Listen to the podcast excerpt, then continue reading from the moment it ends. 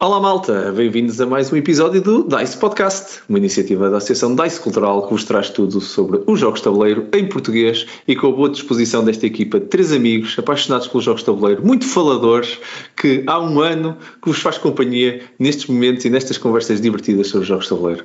O meu nome é Marco Silva e tenho o enorme prazer de estar a gravar mais um episódio com meus bons amigos Miguel Lourenço. Olá Miguel.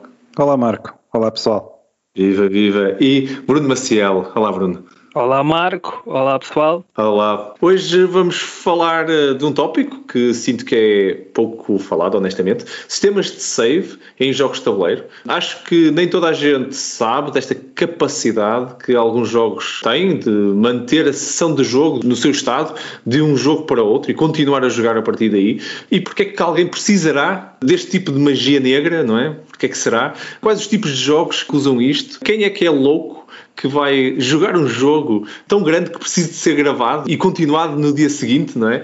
Essas são provavelmente, e outras, uh, serão provavelmente as perguntas que nós vamos tentar dar resposta nesta conversa de hoje, de sistemas de save e jogos legacy. Vamos começar a nossa conversa com a pergunta óbvia, lanço aqui à malta, que é se vocês gostam deste tipo de jogos, permitem fazer save, sejam legacy, sejam o que for, se já falaram e já conhecem alguns destes jogos legacy daqui, pronto, acho que seria a pergunta óbvia. E tentarmos começar por definir então o que é que é isto do, de um legacy game o que é que é um sistema de save, porque para os nossos ouvintes provavelmente algumas pessoas podem nunca ter tido contato com nenhum destes jogos e estarem a estranhar estes termos. Por isso, não sei se alguém quer dar aqui um pontapé de saída e dar aqui, ou pegar na, na questão dos saves ou dos legacy e começamos por aí. Bruno, queres começar a, a tua definição de um legacy, por exemplo? Ora bem, não vai ser definição adicionário, portanto vai, vai, é aquilo que eu entendo como um jogo legacy. Para mim é um jogo que tem uma narrativa ou que pretende dar uma experiência de jogo que conta uma história e que por norma, demora um X tempo em que é feito por várias sessões. Eu até diria que muitos deles até estão divididos por capítulos, quase como se fossem um livro, e querem dar, pelo menos é este o meu entender, que querem dar esta sensação ao jogador de que não há um fim pré-determinado, ou seja, que poderá haver vários caminhos e que o jogo pode acabar de uma forma ou de outra. O elemento surpresa estará sempre a pairar sobre o jogador, seja porque ah, temos que ir buscar alguma coisa nova ou à caixa que nós temos que tirar quase como se fosse um pacote de cromos numa caderneta que não sabemos o que é que vai sair de lá e que de repente muda o jogo, criando assimetrias entre jogadores, porque agora, agora tenho uma uma habilidade que tu não tens, ou seja para colocar alguma coisa no tabuleiro que muda o tabuleiro, seja ações, seja as mecânicas, seja o facto de agora já não poder usar aquela ação porque de repente deixou de haver porque eu pus um autocolante em cima. Ou seja, a experiência é mutável, está sempre a mudar e isso cria sempre, ou pelo menos tenta criar sobre os jogadores a ideia de que não é um jogo que esteja fechado qualquer coisa pode acontecer. Eu, pelo menos, entendo um jogo Legacy desta forma. Eu acho que as pessoas que já jogaram este tipo de jogos sabem que é muito difícil nós acabarmos um jogo Legacy numa tarde, em uma ou duas horas, e, portanto, provavelmente vamos ter que repetir, às vezes, o mesmo capítulo, ou então acabamos um capítulo e passamos para o segundo, depois para o terceiro. É um jogo que dura à partida muitas horas e que muitas vezes nem acaba no próprio dia. Assim, uhum. de uma forma, vá lá, não há dicionário, é assim que eu entendo como um jogo Legacy. Miguel? Olha, eu concordo em parte com aquilo que tu disseste, mas deixa-me tentar fazer então uma definição adicionária. Deixa-me lá puxar dos galões, que isto é a minha parte. então, o que é que para mim é um jogo Legacy? Ou uma definição do jogo Legacy? Para já é um jogo que pode ser um jogo de campanha.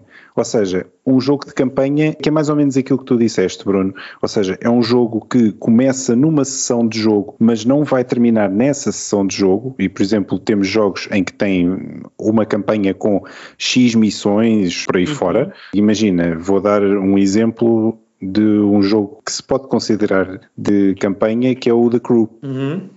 Que tens 50 sim. missões, não é? Cada missão dessas acaba por ser um capítulo da história, vamos chamar assim. E portanto, por aí pode ser um jogo de campanha. No entanto, um jogo Legacy para mim, não é só um jogo de campanha, é um jogo de campanha em que, como tu disseste muito bem, tu fazes alterações permanentes uhum. ao tabuleiro de jogo ou a algum dos componentes do jogo. Certo. Seja uhum. uma carta, seja o próprio tabuleiro. Tu falaste na questão dos autocolantes, eu acho que isso é um excelente exemplo de o que é que é um jogo legacy. É um jogo em que tu tens um autocolante, em que chegas a uma das sessões de jogo e a sessão de jogo, ou o jogo que estás a jogar na altura, diz-te agora coloca este autocolante neste bocado do tabuleiro. E aquele autocolante vai lá ficar. E tu vais terminar a campanha e o autocolante vai lá ficar à mesma.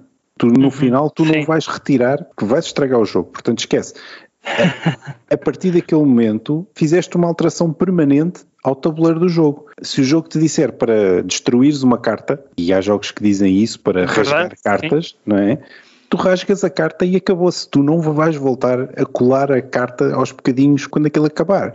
E portanto, essas alterações permanentes é o que para mim fazem de um jogo um jogo legacy. É quase a definição de legacy, não é? Que é tu deixas um legado no tabuleiro ou numa carta ou no que seja para depois no final poderes reutilizar ou não. E, e há outro aspecto que eu por acaso eu também gosto que é depois há jogos que te permitem no final da campanha, no final do legacy, uhum. tu poderes utilizar o tabuleiro conforme está com uhum. as alterações todas que tu fizeste e consegues jogar o jogo com aquelas alterações daquela forma como ficou. Muito mas, sim, mas isso sim. acho que é outro ponto que depois podemos falar um bocadinho mais à frente. Sim, sim.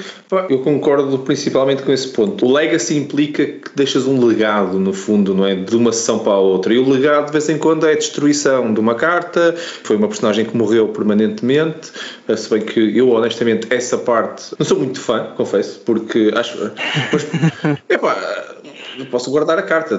Acho que a malta assim quando diz rasga a carta, tipo, rasga a carta, podiam pôr lá, olha, mete aquilo, tem lá um sítio de um cemitério de cartas e guarda lá, uhum. não precisas de a destruir. Agora, nunca mais a podes pegar nela, ela morreu para todo sempre, mas pá, pronto, não sei. Mas acho que é um bocado dramático. Faz mas, parte da experiência. é, é, mas deixa-me só dizer que a mim também me dói quando.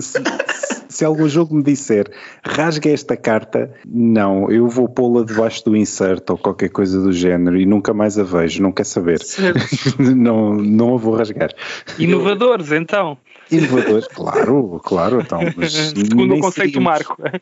mas o primeiro, o primeiro, exatamente, a regra diz rasga nós, é para fosse. rasgar. A regra diz rasga, eu percebo esse ponto da inovação. O gajo que escondeu por baixo já arranja uma forma de contornar a regra, já está a fazer batata. É uma adaptação. Nunca tinha pensado desta forma. É, é uma batata. Sim, é uma batata, as regras são claras, tens lá para rasgar. E agora, todos os nossos ouvintes que estão aí em casa, vocês, olha, se, até podemos fazer aqui uma coisa o ano passado do podcast e nós, se calhar, arranjarmos aqui formas de nós interagirmos mais convosco. Fica aqui a sugestão. Vocês usem nas redes sociais todas que quiserem, a vossa preferida, metam um hashtag DICE Podcast e respondam a isto. Vocês já rasgaram uma carta?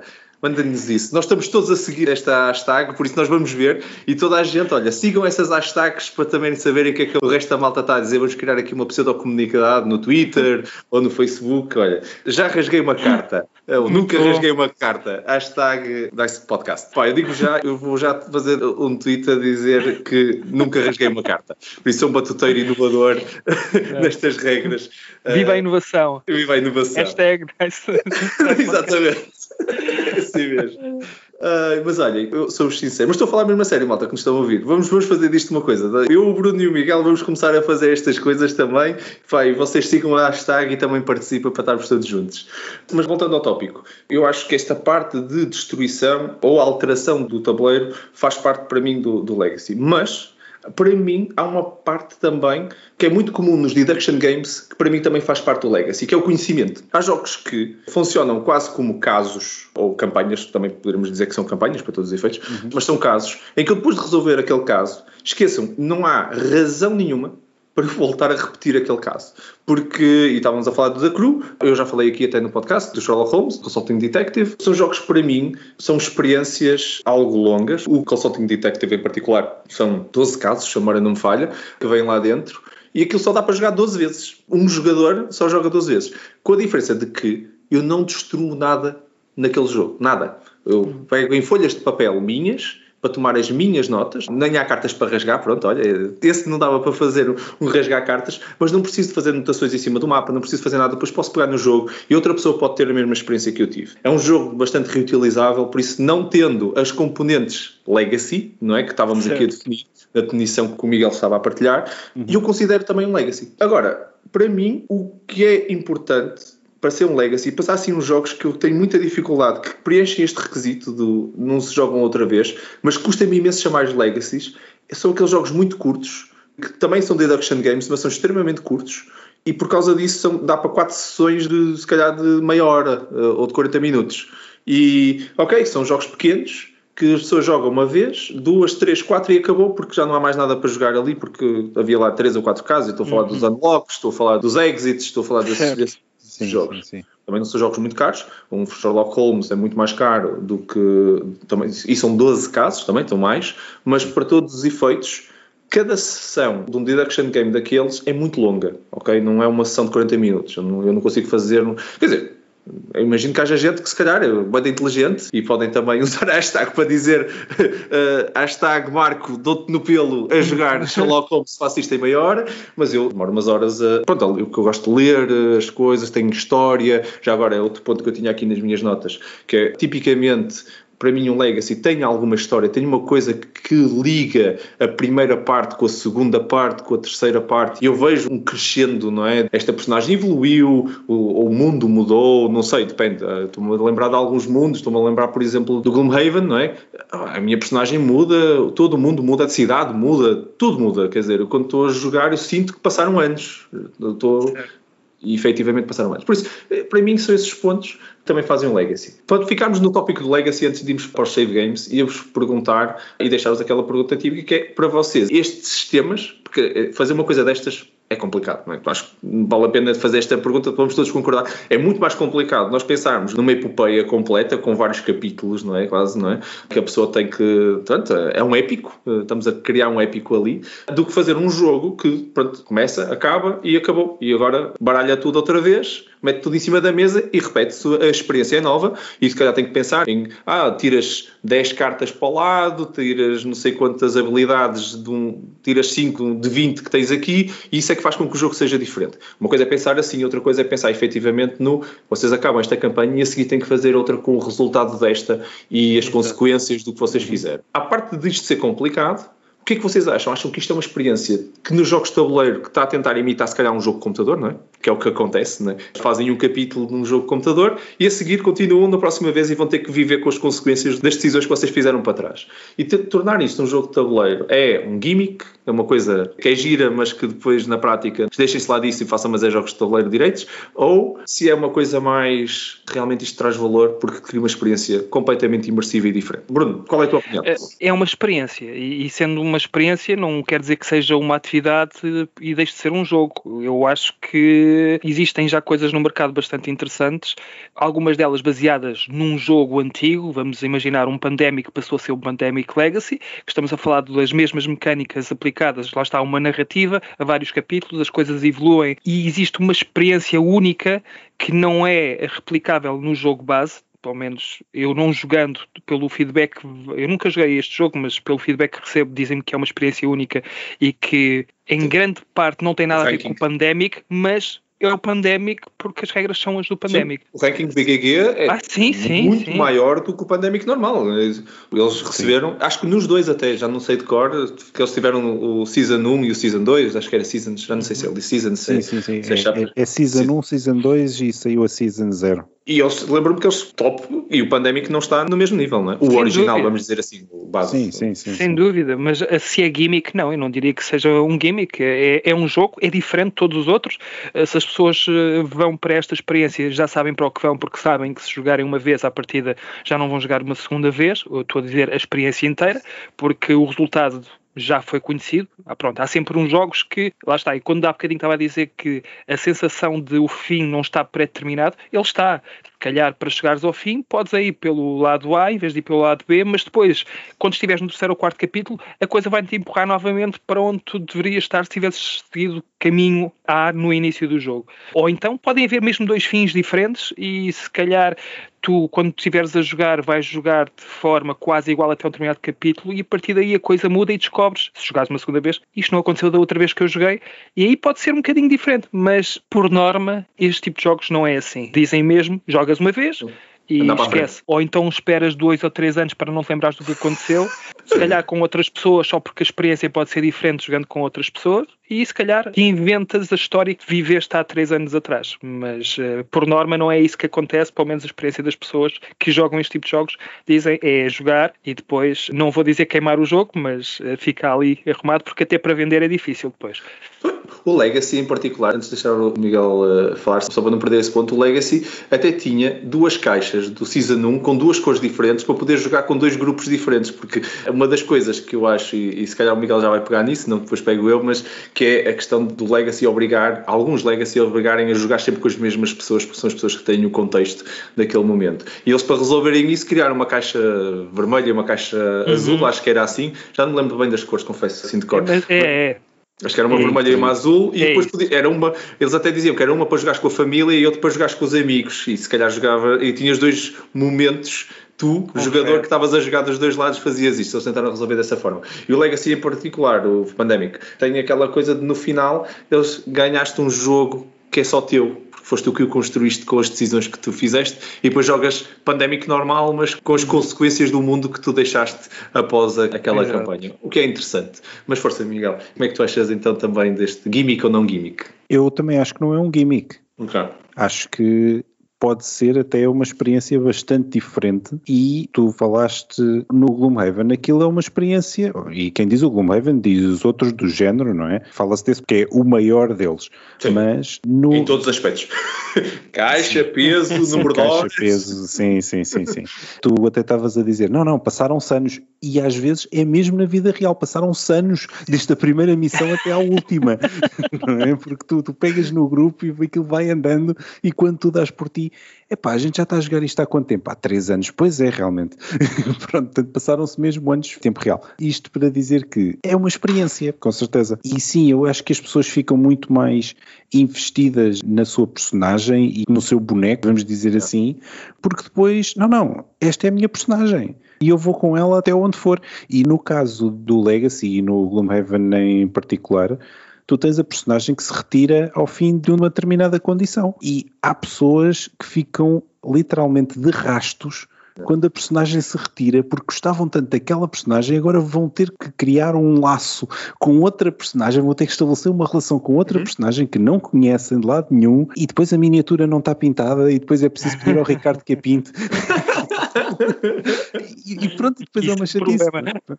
Exato, e depois é mais um problema porque, ah, eu tinha esta tão bonitinha, agora aparece uma, uma cinzentona outra vez. Pronto, a pintar bolas. Portanto, sim, é uma experiência mais imersiva também se tu tiveres esse tipo de ligação com o jogo. Claro, funciona para alguns jogos, não funciona para todos os legacies, obviamente. Construindo em cima do que vocês estão a dizer, eu só acrescento que acho que dá mais trabalho fazer uma coisa destas bem feita e tem muitos problemas ainda. E acho que ao longo dos tempos, e nós, se calhar o grande primeiro legacy foi o Pandemic, pelo menos que eu me lembro, mas na realidade nós já fazíamos disto há algum tempo. Eu lembro-me de fazer campanhas de DD que demoravam dezenas de sessões e, e cada sessão nem de vez em quando não era na mesma semana. E pouca gente resolveu os grandes problemas que eu sentia disto, que era, nós estávamos a jogar, por exemplo, os três, pronto, isso é uma parte um bocado pequena esta. Tínhamos de ter um DM aqui, né? o Ricardo era o nosso DM, pronto, e nós estávamos a jogar um, uma dungeon de, de Vampire da Masquerade ou de Dungeons and Dragons, para os mais comuns. O Bruno hoje não tinha disponibilidade porque pronto, estávamos com uma coisa pessoal qualquer. E nós hoje jogávamos hoje, em vez de a fazer este podcast, estávamos a jogar. Não íamos jogar porque a campanha não podia continuar porque faltava o Bruno. Estávamos três. O Ricardo esteve a preparar a sessão e tudo, e grande DM, não é? Não íamos conseguir jogar. Isto é válido para qualquer legacy que funcione, por exemplo, o Pandemic Legacy, sofreu logo, na minha opinião, desse mal, que é a pessoa que estava a jogar com aquela personagem, até podíamos sentar outra pessoa lá, mas ela estava a fazer uma estratégia, estava a investir num conjunto de skills que não tomou nota desse num papel para a outra pessoa fazer a mesma estratégia e começa a fazer outra. Depois, quando aquela que estava a jogar voltar, olha para aquilo e diz que porcaria que está aqui feita, o que é que foi isto? Eu tinha isto tudo preparado e agora, e como é um legacy, agora tem que viver com isso. Eu acho que só o Gloomhaven, na minha opinião, é que foi o primeiro jogo que eu vi destes que resolveu mesmo esse problema, porque a única única pessoa que importa é o dono do jogo. O dono do jogo tem que estar lá sempre. As outras personagens efetivamente podem entrar, podem sair, podem uhum. voltar. Uhum. Agora, também para mim não fazia sentido nenhum vocês estarem a jogar um Legacy meu, a, fazer, a colarem autocolantes e a rasgarem as minhas cartas, seus uh, insurretos. Não pode ser. Então eu tenho que estar presente nessa sessão de jogo, por isso eu seria o elemento comum. Agora, se nós estamos todos a jogar, e eu não estou disponível, é chato para vocês, é verdade. Mas o jogo é meu, não é? Por isso, não sei. Deixa aqui à consideração de toda a gente se isto era um problema que tinha que ser resolvido. Mas, na minha opinião, já foi, foi o primeiro que efetivamente interessou este grande problema. Que era o problema que eu tinha quando jogava qualquer, qualquer tabletop um, RPG. Tu há bocado tocaste num tópico que eu, eu revi-me logo nisso. Tu te falaste na situação em que um grupo está definido para jogar um determinado jogo e a pessoa X não está disponível nessa altura. Isso é um problema. Uhum. Primeira e única experiência com Legacy Games mesmo, chamava-se mesmo Risk Legacy, que até foi uhum. antes do Pandemic, creio eu. Ah, eu, eu, acho, uhum. eu acho que eu joguei por volta de 2014 já existia há algum tempo o jogo. Recordo-me, aconteceu que nós fizemos o compromisso, éramos quatro e dissemos, pá, isto, eu expliquei-lhes o que, é que era um conceito legacy, que eles não estavam habituados, nós somos estes quatro e a partir de agora devemos ser nós os quatro a jogar porque faz sentido que sejamos nós, até porque nós vamos envolver com as fações e não faz sentido quando alguém não vem vir uma terceira, ou neste caso uma quinta pessoa, substituir porque não está familiarizado com o sistema, não está familiarizado com a história e depois quando sair e voltares, tu já vais sentir que que não é a tua facção porque entretanto alguma coisa mudou e não foi uma decisão tua. Nós discutimos estas coisas todas. O que é que aconteceu?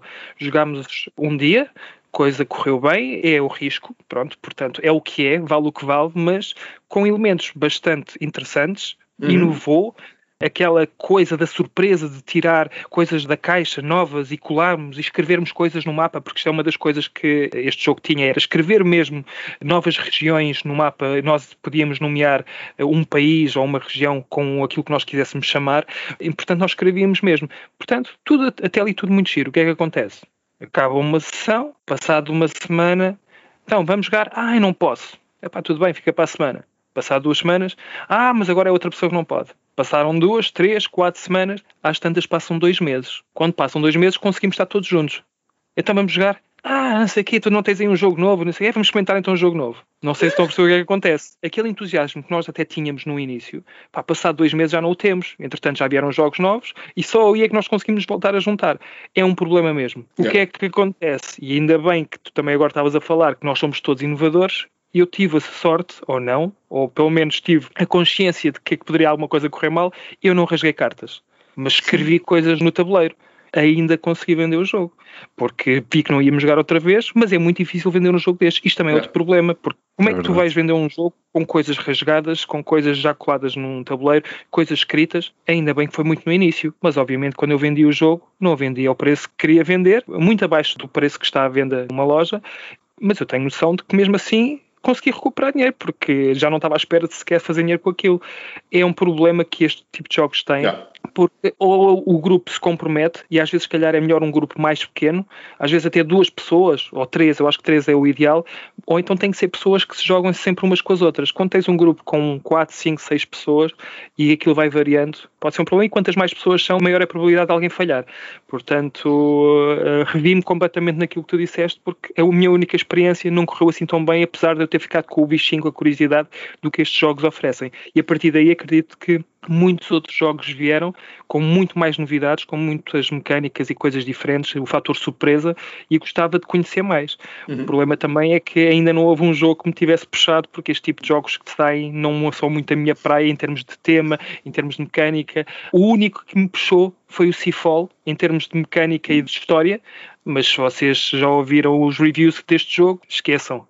Para vocês terem uma ideia, um jogo que estava à venda para aí a 60 ou 70 euros, vocês são capazes de encontrar a 30 euros, 35 euros em várias lojas. Significa que o sucesso do jogo não, não existiu. Foi mesmo, não sei se o jogo é bom ou mal, mas uh, pelos reviews eu nem tento comprar o jogo. Continuo à espera que saia um jogo que realmente faça cheque às minhas boxes todas, porque continuo com muita esperança e com muita curiosidade que saia um jogo que eu realmente quero jogar.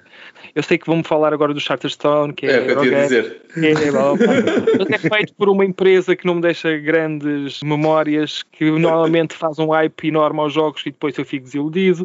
Portanto, não sei, talvez um dia, mas não vou fazer esse investimento. Pode ser que um dia jogue como convidado e depois logo se vê. Mas para já não faço esse investimento. Mas no Charterstone tens que ser um convidado committed, porque é outro jogo que não é muito fácil depois andares a sair e a entrar. Mas isso é, é mesmo um problema. Eu vejo isso como um problema a ter é. este tipo de jogos. É verdade. Mas se tiveres um grupo fixo, e já para quem nos está a ouvir, se vocês têm um grupo fixo que joga mesmo regularmente e gostavam de fazer assim uma coisa diferente, é um compromisso. É assim, um Gloomhaven, na minha opinião, é um compromisso longo, ok? É um compromisso mesmo longo. E vocês vão querer jogar outros jogos nas vossas sessões de jogo entre Gloomhavens, porque senão vocês vão estar só a jogar esse jogo durante muito tempo. Eu acho que houve uma estimativa de alguém que estava centenas de horas de jogo, tipo 400 Ui. horas de jogo, ou assim, uma coisa maluca. Sim, uh, é normal. A caixa traz 90 e tal missões. Pois. Pá, imagina, traz 100 missões. Se cada missão demorar 3 horas, 2 horas, vá, 2 horas, 2 horas e meia, são horas. 250 horas de jogo que estão ali, só em Gloomhaven. É muito. Sim, é mesmo. É, é tirar férias para jogar. Mas... Férias grandes. Pegas isso... no mês inteiro de férias que tens e dizes: Não, é, é para isto. Então o que é que vais fazer nas Acabar... férias? Vou jogar com o Maven. Vou acabar o Gloomhaven. Mas já começaste? Não. Não. Muito bom. Só para completar, acho que há alguns jogos, e estavas a falar do Charterstone, que por acaso achei engraçado, que resolveu também um bocadinho isso de conseguiste depois vender o jogo. As coisas que tu consegues destruir, vamos dizer assim, acabam por aparecer no Recharge Pack. Até o próprio jogo tem dois tabuleiros e tu consegues virá-lo ao contrário e na realidade jogas outra vez o jogo, não é? Tens um lado, vamos dizer, destruído, não é? Entre aspas, tu já jogaste e podes recomeçar o jogo outra vez e depois ainda podes comprar um Recharge Pack e começar ainda mais uma vez e outra vez. E outra... Na realidade, podes comprar o Recharge Pack as vezes que tu quiseres e tens um jogo novo. Mas, na minha opinião, foi o único que, que eu tenha visto que tenha tido este, esta preocupação. E, pá, e falando só do Gloomhaven, só para fecharmos também este tema do, dos Legacies, o próprio Gloomhaven, que eu comprei o Gloomhaven e comprei os kits não destrutivos do jogo, que é os autocolantes removíveis. São autocolantes que tu Sim. colas, mas na realidade consegues, é tipo post-its, são suficientemente bons para ficar lá guardados. Quando abres outra vez, os autocolantes estão no sítio, mas não destróis efetivamente o board. O que também é bom, porque naquele caso em particular, tu colas mesmo muita coisa, que ia ficar mesmo danificado. Se consideram isto, ele não, não conseguindo regressar ao estado inicial do jogo, danificar, então ficava extremamente danificado. Vocês chegarem aquelas horas Chama-lhe chama personalizado em vez de danificado. Ah, é, é, mais fácil porque, porque o, termo do, o termo do danificar parece que andaste a martelado ao tabuleiro ou, é ou, parece que andaste a rasgar um cantinho do tabuleiro ou parece que foi lá o gato e comeu ou qualquer coisa do género. Assim não. Chama-lhe personalizado. É mais simpático pois. e acho que tem mais a ver com a realidade do que o danificado, porque senão parece que tem uma amalgadela a alguns. Só ia acrescentar um ponto que é, por exemplo, jogos que não são, são legacies para mim, porque, mas não são, ou melhor, é difícil eu chamar-lhes legacies, por exemplo, Max vs. Min, exatamente, que é, tu tens aquela mística que nós estávamos aqui a falar, que é um bocado aquela descoberta de vou abrir uma nova missão, que está selada e, e tudo. Uhum. Mas eu, eu, posso voltar a pôr tudo lá dentro, não consigo selar aquilo outra vez, só se meter um bocado de fita cola, não fica tão bonito como aquela primeira vez do abrir o mint e nunca ninguém viu aquilo, entre aspas. Aquilo ali em particular, provavelmente só o gajo que fez na fábrica. Mas depende se vocês, vocês abrem aquilo e, e, vão descobrir uma nova missão. E a, a, nova missão tem uma nova carta e se calhar até tem umas novas coisas que tu consegues fazer no jogo a partir daquele momento. Essa experiência é giro. E eu, é, eu pessoalmente adoro é brutal, essa cena. É brutal. Eu acho que isso faz parte da experiência e quem compra estes jogos compra estas sensações. Sim, eu recordo-me, agora está a falar do Risk Legacy, eu recordo-me quando aquilo abria, é quase como uma briefcase, uma, uma mala daquela ao homem de negócios, e depois tu tens ali mesmo coisas a dizer: do not open, não, yeah. não abrir a menos que. E aquilo dá-te uma vontade yeah. de continuar a jogar para lá chegar. Portanto, eh, eu acho que só essa antecipação de quando é que vamos lá chegar, o que é que está lá dentro, eh, essa curiosidade, isso faz yeah. parte da experiência. E acho que isso faz parte de quando eu compro, eu vou, estou a comprar isto também. Yeah. Esta parte da experiência. Eu, eu acho que isso também é muito giro.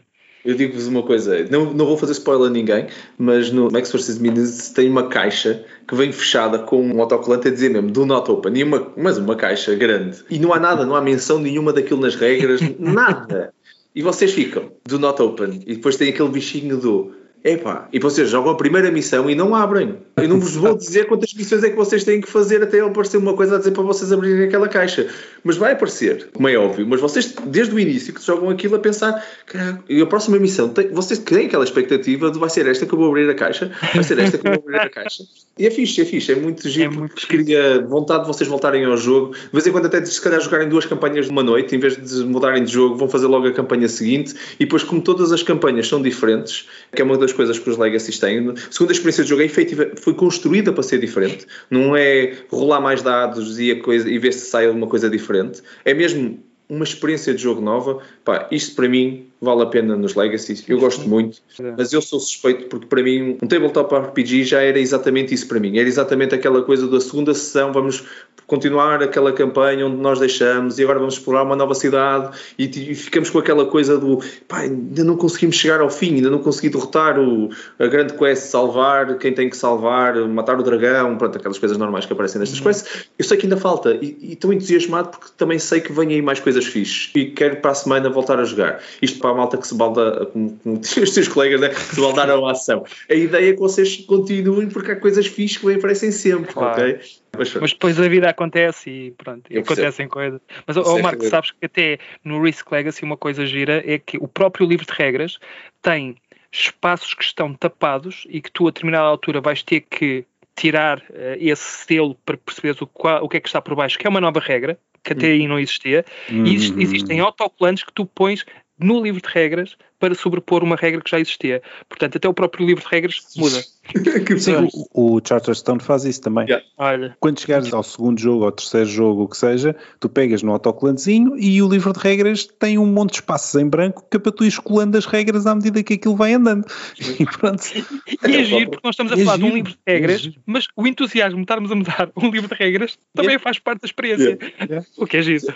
O Charterstone em particular, o mapa também, tu vais metendo, ao contrário daqueles tile placements que tu tens que meter um tile e que muda Tipo, Sim. agora tens uma nova casa que podes fazer, uh, que para todos os efeitos é um worker placement, não é? Por isso, podes pôr lá agora um novo worker e, uhum. e, fazer uma nova ação. No início, o mundo é uma coisinha muito pequenina, que tem poucas opções é. e tens que ir construir, não é? Tens que ir lá construir mais cabanas para fazer mais coisas e depois a segunda vez já tens mais ações. E o terceiro capítulo já tem mais ações e o quarto capítulo tem mais. E, pronto, e fez esse progresso. E, isso faz toda a diferença. Jogares um jogo onde só tens três opções ou quatro, não é? E depois agora tens 10 ou 20. essa experiência de jogo é completamente diferente nesse último último claro. capítulo, não é? Voltando agora ao tema que também tínhamos no início, que é a questão do save e a necessidade, nestes jogos e não só, de fazer save. Eu vou passar a palavra ao Miguel. O que é que é isto de um save? Ou o que é que é gravar um jogo? Porque isto não é uma disquete, não é? Isto não é tipo no, no botão da coisa à lá. E tu agora foste mesmo aos anos 80. Oh, Exatamente. estou inspirado, mas estou inspirado. Para quem puder não saber o que é uma disquete, porque há gente dessas por aí é o ícone do save, mas em 3D. Foi fazia mesmo alguém... save. Foi, fazia mesmo pronto, save. E fazia mesmo save. Foi alguém que fez um 3D print do ícone de save. É... e é o Marco dessa foi Bom, o que é que é um sistema de save no jogo de tabuleiro? É, obviamente, alguma coisa, algum mecanismo que permita fazer com que o jogo seja gravado ou que alguma informação do jogo seja gravada de forma a que na próxima sessão nós consigamos continuar do ponto onde estávamos. E se para mim um legacy é difícil de fazer, um sistema de save então é preciso que o jogo esteja muito bem preparado para isso. Uhum. Porque se não estiver, porque por exemplo, eu não posso pegar num euro qualquer e fazer um sistema de save ali porque o que é que eu faço? Se calhar o melhor sistema de save que nós temos num euro é tirar uma fotografia ao tabuleiro e tirar uma fotografia às cartas que temos na mão e mesmo assim as cartas que já foram descartadas nós não sabemos muito bem quais são, podemos guardá-las noutro sítio ali ao lado, mas depois já não sabemos quais são quais, estas eram de quem, estas eram de quem, pronto. Uns ficam por baixo do insert, outros ficam por cima.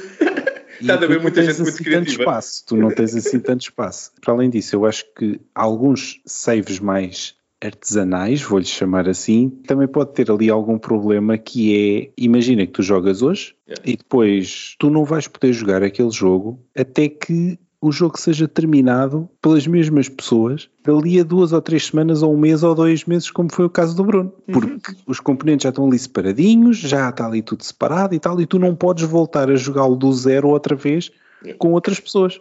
Não dá. É fisicamente impossível a menos que o jogo esteja preparado para isso.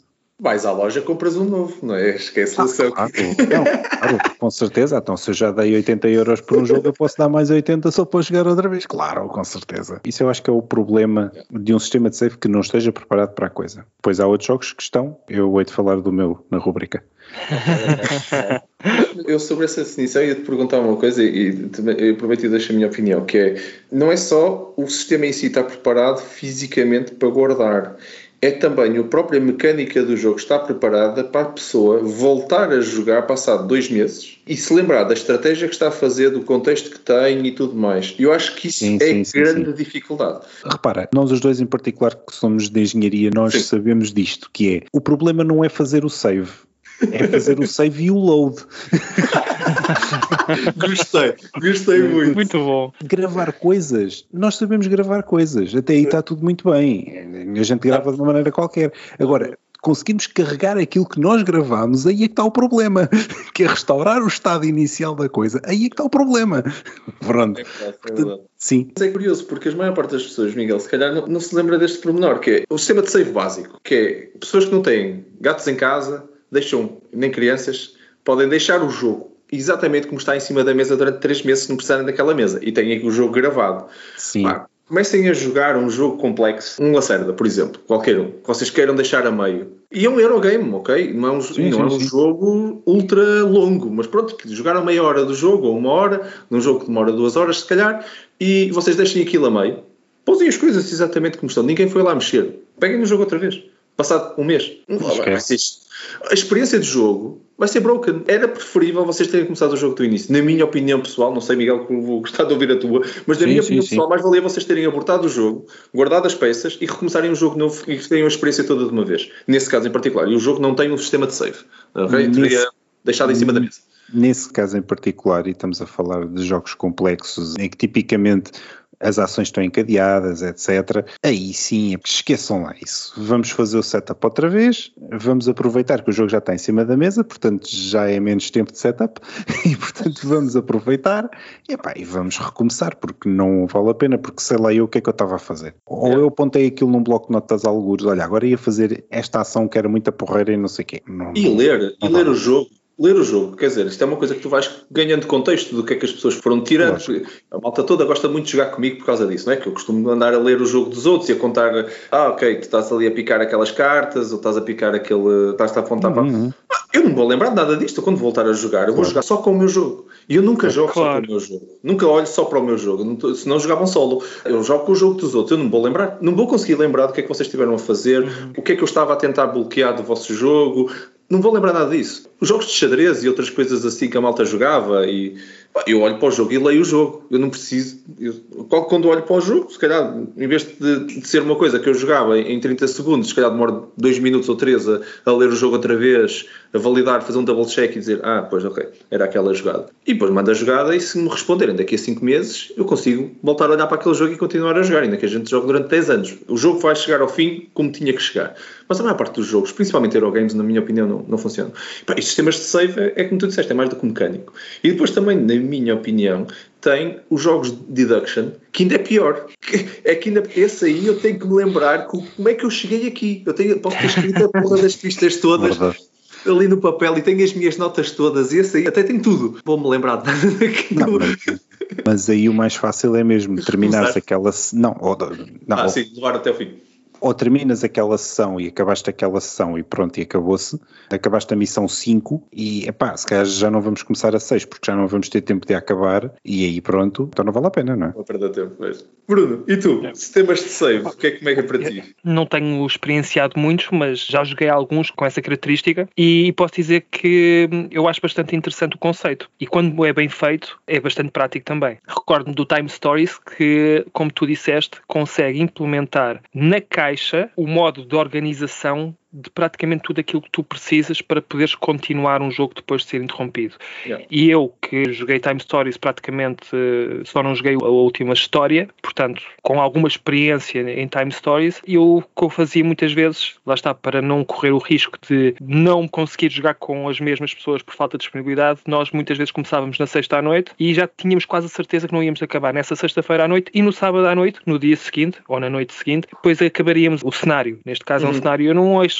que seja bem legacy game, são jogos de cenários, mas vai quase dar ao mesmo porque não acabamos logo aquilo de uma assentada. O que é que acontece? Eu não vou deixar o jogo na mesa, como tu estavas a dizer, porque a mesa serve para muita coisa cá em casa e a, a, a patroa não me iria deixar deixar aquilo durante 24 horas à espera que viessem lá novamente os meus amigos a caixa está quase na perfeição em termos de organização, tudo o que já foi explorado depois num sítio, aquilo está por explorar noutro sítio, o mapa atual, que é o blueprint do jogo, metes num sítio para perceberes o que é que podes explorar neste momento, porque lá está, é uma coisa que vai mudando à medida que o jogo vai avançando. As tuas peças, tokens, coisas que tu vais recebendo, colocas num sítio, a vida que tu tens naquele momento, pões noutro sítio. Ah, e até o timer, que é para saber quanto, uhum. Eh, quanto tempo falta, existe mesmo uma zona com numerada Yeah. Tu pões lá a pecinha para saberes quanto tempo falta para acabar o run daquele cenário, quanto tempo falta para acabar aquele run. Sim. Portanto, realmente está muito bem feito. E existem outros sistemas de save muito mais preguiçosos, e isso é uma das coisas que eu acho que as empresas têm que começar a apostar mais,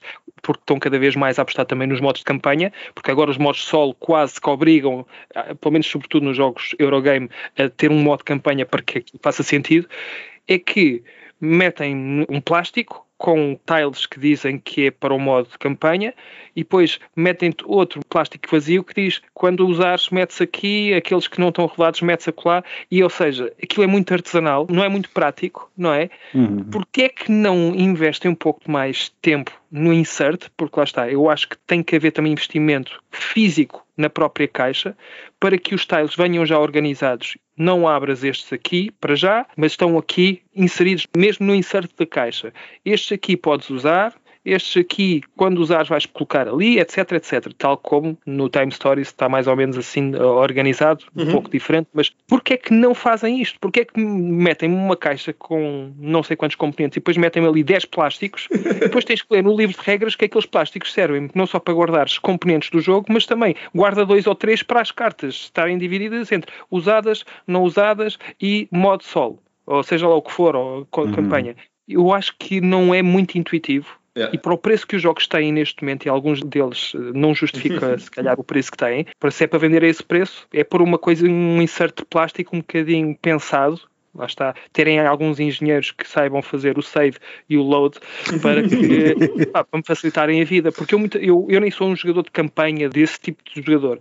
E eu tive alguns jogos que têm esse formato ou essa variante ou essa opção e eu às vezes tenho ali não sei quantos tiles na mão e eu não sei bem o que é que faço com eles. Estes é para eu jogar com eles, então vou ter que ir às regras, ver tudo. Ah, então o, o tile de 013 não é para jogar aqui, o 014 é para aquele plástico. E ando ali a reorganizar as coisas quase como tivessem a dar trabalho. Não gosto não gosto. Mas valia as coisas virem organizadinhas, uhum. preparadas para, sim, sim, ok, sim. vou jogar com duas, três, quatro pessoas, são estas isto é para jogar sozinho, são estas. E pá, e se eu quiser depois, lá está, fazer um sistema de save, faço como no Time Stories e a coisa fica bonitinha e eu continuo a jogar. Acho que esse, se calhar, é o próximo passo que as empresas que apostam neste tipo de jogos com campanhas deveriam apostar, porque sinto que ainda há muita preguiça e se calhar existem ainda muito poucas pessoas a queixarem-se em relação a isto e eu acho que o futuro vai passar um pouco também por isto. Eu adorei esse teu ponto mesmo dos pontos de, solo ou de, dos modos de campanha ou de estarem a surgir cada vez mais no modo solo e, e isso precisar de um save e faz todo sentido, nós até falámos disso porque a realidade, ainda há pouco tempo estávamos a falar dos jogos solo, eu acho que é dos sítios onde mais faz sentido haver um save, porque os modos solos que nós tínhamos antigamente, aquelas competições ok, chegas ao fim e ou é um cooperativo que tu ganhas uhum. ou não ganhas e conseguiste derrotar o grande boss do jogo sim, ou, sim. ou, conseguiste sobreviver à coisa, tipo à lá sexta-feira ou, o Pandemic. Sim, sim, assim, sim, né? sim, sim, sim, é, Consegui e tens uma grande festa. Ou então normalmente tu vais fazer aquilo quase em capítulos e o modo solo foi construído ali para jogares em capítulos, salvo os autómatas que, que existem, que é estás a jogar o jogo contra um autómata. Uhum. Certo. Os, há aqui estes grandes flavors e acho que, como, tu disseste, é esse, é um dos modos em campanha. E, pá, e se isso não tiver um modo save, é para mim onde faz mais sentido. Ou o exemplo que tu deste, por exemplo, do Time Stories, em que tu estás a jogar um jogo que tipicamente não consegue ser jogado no prazo do, vou dizer duas horas, que já é um jogo muito longo. Sim, ah, sim. Ninguém joga um jogo de 8 horas, não é? Sem pensar que vais jogá-lo seguido. Tu para jogares um jogo de 8 horas seguido, já é difícil juntar as 4 pessoas, se calhar, para jogar um jogo de 2 horas, juntar as 4 pessoas para jogar um jogo de 8 horas, se lhes disseres isso à cabeça, podem se calhar nunca mais te aparecer da tua game night. ah, vamos fazer este jogo de 8 horas e gostava que vocês viessem para a minha casa opa, olha, estou com uma dor de barriga hoje, não sei porquê, aconteceu, olha, foi neste dia. Se tu quisesse jogar outra coisa, se calhar não tinha dores de barriga, mas por acaso tu queres jogar isso e eu tenho 8 horas, estou com dores de barriga. Eu se calhar estou assim a imaginar a malta do meu grupo a dizer-me isso, mas se fosse uma coisa que nós vamos jogar este jogo, eles ficarem entusiasmados e depois voltarem cá outra vez, mas para isso tem que ter um sistema de save. Eu acho que é esse uhum. o grande. Mas não há muitos jogos desses. Não há muitos jogos que foram construídos para serem jogados e estou a tirar daqui os legacies que tem, tem que continuar Sim. o jogo a seguir. Jogos normais que sejam muito mais longos que duas horas e que foram pensados para ter uma interrupção e ter um save e um load bem feito, como disse o Miguel, adorei, adorei Miguel, adorei. um save e um load bem feito. É o normal, é o normal. Toda a gente sabe como gravar coisas, mas carregar coisas depois, yeah. Jesus, não.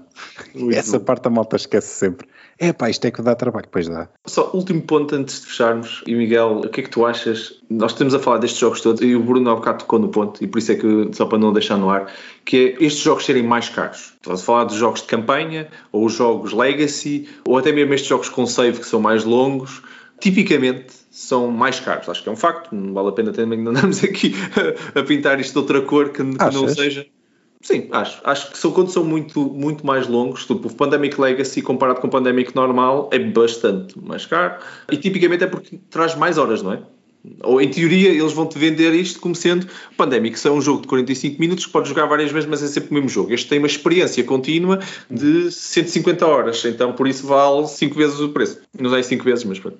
alguns, alguns até são, se calhar, se pensarmos bem num Gloomhaven, não é? É um preço elevado. Ou estou a falar agora também, que agora saiu há pouco tempo, não é? O Tainted Grail, por exemplo. Se pensarmos bem quanto é que custa o jogo todo e as expansões e cada coisa que tu queres pôr, o Seventh Continent também, que é um jogo muito, muito longo, são jogos que tipicamente são mais caros, não é? Não sei, qual é a tua opinião? Eu acho que eles são mais caros porque trazem componentes mais caros. Ok.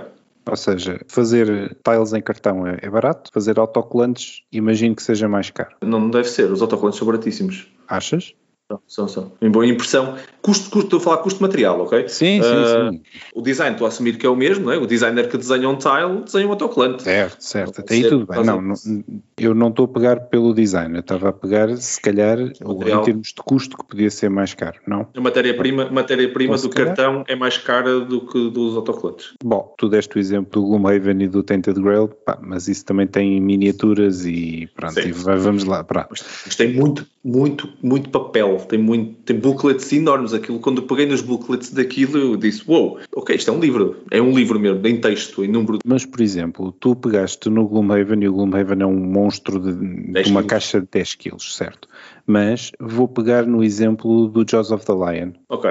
Que é uma caixa bem mais pequena comparativamente e é um jogo que é bastante mais barato também. É, mas aí está, é um intro legacy, não é? Não é um verdadeiro, verdadeiro tá bem, mas é um legacy não, eh, não, vá lá, não há intro legacies. Não, tá não, não, não, há intro legacies. Eu considero há que é um jogo de introdução, não é? Mas, sim, não okay. me interessa, mas é um legacy, continua é a ser um legacy. Tens um bom ponto. Tens um bom senão ponto. vamos andar aqui com subcategorias da subcategoria da subcategoria, esquece lá isso. não. Concedo, concedo, tens um bom ponto. Daí. Pronto, tens aí um exemplo, se calhar não há muitos, mas tens aí um que, sim, para um jogo de 10 quilos, com a quantidade de cartão que tem, não sei o quê, mas também se fores a ver, metade daquilo tens as, as peças do tabuleiro. Não, as próprias peças do ah, tabuleiro. Ah, aquilo tem 350, eh, tem 350 mil eh, tiles de masmorra, não é? Aquilo, uhum. pronto. Dungeon tiles. Aquilo tem um monte de cartão. Portanto, sim, sim, sim. Sim, sim, sim, sim, sim. Em pan descarte, aquilo sim. batia qualquer jogo. Sim, sim, qualquer sim. jogo sim. em pan descarte. É e tu podias bater em alguém com aqueles punch cards também, aquilo aleija. É, é capaz de aleijar. mas sim, mas pá, deito agora o exemplo do Jaws of the Line. Não sei se há muitos mais que façam cheque a essas coisas. O Seventh Continent é um exemplo que eu acho que não é muito bom porque a tiragem daquilo não foi muito grande, eles não fizeram muitos.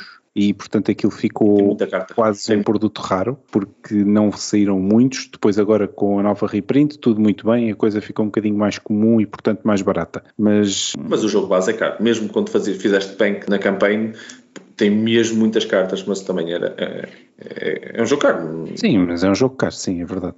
Mas também traz não sei quantas missões e também. Sim. Enfim. Outro jogo que também centenas de horas de jogo, por isso. Não é centenas, mas tens centenas ali algumas não, dezenas, sim. Tens sim. ali algumas dezenas de horas, sim. Sim, nada bate o regulamento, também sou, sou dessa opinião. Sim. o Isaac ali bateu recordes. Bruno, só assim a nível de fecho, qual é a tua opinião de, eu, dos preços? Eu aqui estou um pouco uh, pela opinião do, do Miguel. Eu acho é? que se estão mais caros é por causa dos componentes e não pelo fator uh, duração ou longevidade ou o que tu quiseres chamar, mais horas de jogo. Obviamente que um Pandemic será mais barato que um Pandemic Legacy porque à partida tens os mesmos componentes, mas mais vários componentes e diferentes, personalizados e, e pronto. Obviamente também está ali o fator uh, experiência, novelty, aquilo que lhe quiseres chamar, que também terá ali uma percentagem, mas eu, por exemplo, eu vejo jogos como, por exemplo, o Legacy do Betrayal at House on the Hill, não é tão caro quanto isso. Estou a ver, por exemplo, qualquer outro Legacy que não era assim. O, olha, o Seafall, que apesar de agora estar a 30 e tal euros, está a metade do preço, seria a 70, não é barato, não, mas eu sou capaz de comprar Eurogames neste momento que estão hum. a rondar esse preço. Portanto, se são mais caros por ser Legacy, são mais caros do que se calhar a versão normal mas há mesmo jogos que são legacy que não são baseados numa versão, lá está, como a Gloomhaven, quando surgiu não foi baseado num jogo que já existia anteriormente. Portanto, aí não podes comparar com um jogo anterior. Eu acho que tem mais a ver com o conteúdo da caixa. Ou se vem dos Estados Unidos, pronto, isso já são outras coisas, tem a ver com importação. Há, uhum, há uhum. jogos que sofrem disso. Sim. Jogos sofrem disso. E mesmo estes Eurogames que eu aqui estou a falar, muitos deles se calhar estão a 60, 70, 80 euros, mesmo por causa disso, porque vêm de sítios que se calhar não, não deveriam vir, deviam vir da Europa e não do, dos Estados Unidos e de outros sítios, mas pronto. Mas eu estou aqui um pouco mais com o Miguel, obviamente que há aqui sempre o fator novelty que vai ter o seu peso, mas eu acredito que é mais pelo conteúdo físico que está na caixa, miniaturas, etc., do que propriamente pelo o tempo que o design despendeu a criar os cenários, não, não sei. Acho que não vamos estar a pagar demasiado pelo conteúdo que foi criado mas mais sim pelo que está lá em termos de peças de cartão, lá está, como ele disse, tudo aquilo que é mais personalizável, porque um Pandemic, não sei, não joguei o Pandemic Legacy, mas eu imagino que sejam praticamente os mesmos componentes, mas mais uma imensidão de outros personalizáveis, portanto, não são exatamente os mesmos. E eu acho que isso tem o seu custo, por isso ser mais caro do que o normal. Não sei. Curioso, vocês não falaram, mas eu acredito que ele é mais caro também porque a experiência é mais difícil de construir playtesting de um jogo Legacy não deve ser tão fácil como fazer playtesting de, de um jogo Sim. normal. E, e, o número de horas, tu, tu, já não testas só um jogo, já tens que testar este jogo depois desta decisão, este jogo depois daquela decisão, fazer o balancing disto. Eu imagino que o tempo de produção seja exponencialmente maior principalmente quanto mais capítulos tu colocas, os quais podem, no fundo, a árvore que estamos aqui a construir possa expandir. Isso eu tento, de vez em quando, tento justificar as minhas compras. Não é uma coisa muito fácil e muito normal, mas tento justificar algumas das minhas compras. E eu justifico um pouco nesse ponto, que a construção e o tempo de construção estão a pagar a mais, justifico nos componentes e acho que concordo com os vossos. Porque acho que, como estás a ser mais caro, já podes também pôr ali um bocadinho mais e as pessoas estão dispostas a isso. E depois, do, do lado do consumidor, querendo ou não, acho que deve haver muita gente aí em casa e lanço-vos mais um desafio para vocês colocarem, se quiserem, connosco a hashtag Dice Podcast e dizerem-nos: não, Marco, eu não compro jogos e não olho para a duração dos jogos a pensar nisto.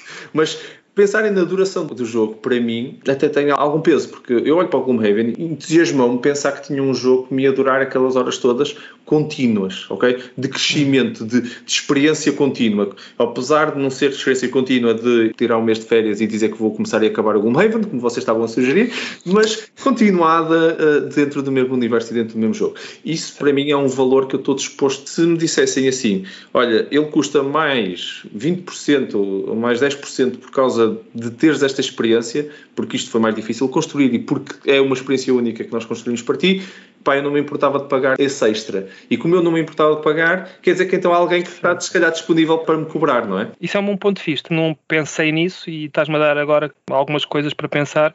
Não pensaria da forma como estás a pensar a mesma, porque não iria estar a justificar dessa forma, mas eu compreendo. Mas eu compreendo. Mas eu acho que nós estamos numa fase em que qualquer coisa que seja legacy cria um buzz que as pessoas querem comprar. E se tu puseres mais caro, provavelmente também vai ser comprado. Mas se puseres, calhar, um bocadinho mais barato, mais gente vai comprar. Eu hum. acho que eles vão recuperar todo esse investimento que fizeram assim num ápice. Está sempre a falar eu, de uma economia de eu, escala, não é? Eu estou agora aqui a pensar. Há aqui um jogo que é o Milking da Cow é contínuo. Terraforming Mars.